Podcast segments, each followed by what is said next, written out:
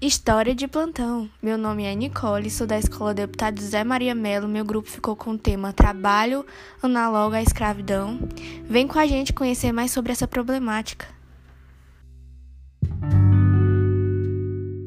Isso eu não desejo para ninguém, de João, de 53 anos, ao relembrar o período em que trabalhou em situação análoga à escravidão.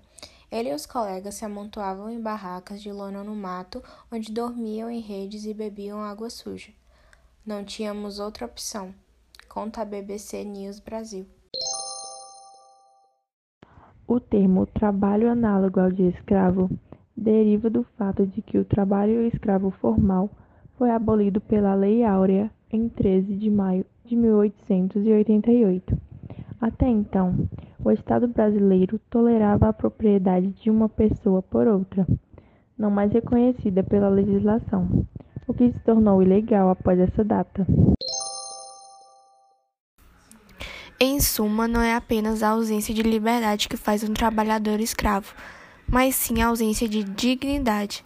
Todo ser humano nasce em direito à mesma dignidade e, portanto, nascemos todos com os mesmos direitos fundamentais que, quando violados, nos arrancam dessa condição e nos transformam em coisas, instrumentos descartáveis de trabalho. Quando o trabalhador mantém sua liberdade, mas é excluído de condições mínimas de dignidade, temos também caracterizado o trabalho escravo.